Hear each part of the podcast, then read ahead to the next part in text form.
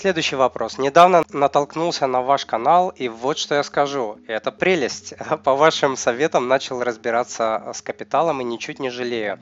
Если позволите, очень хотелось бы задать а, следующие вопросы. Можно ли покупать акции не одним а, лотом, а кусочками?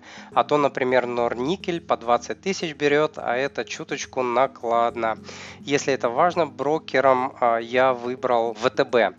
Большое спасибо за ваш вопрос. А, на Мосбирже можно купить неполный лот в рамках особой специальной торговой сессии неполный лоты, которая начинается в конце дня, если не ошибаюсь, а, то ли в 16, то ли в 16.30 по Москве. Но неполный лот подразумевает то, что вы можете купить одну штуку из стандартного лота, в который может входить 10 или 100 штук. А, дробить одну акцию на части нельзя. Спасибо за ваш вопрос. Дорогой друг, если то, что вы услышали, было для вас полезным, то, пожалуйста, подпишитесь на мой канал, оставьте отзыв на iTunes или в Google подкастах, или просто пришлите мне электронное письмо с вашим отзывом. Я читаю все отзывы лично. Заранее большое спасибо.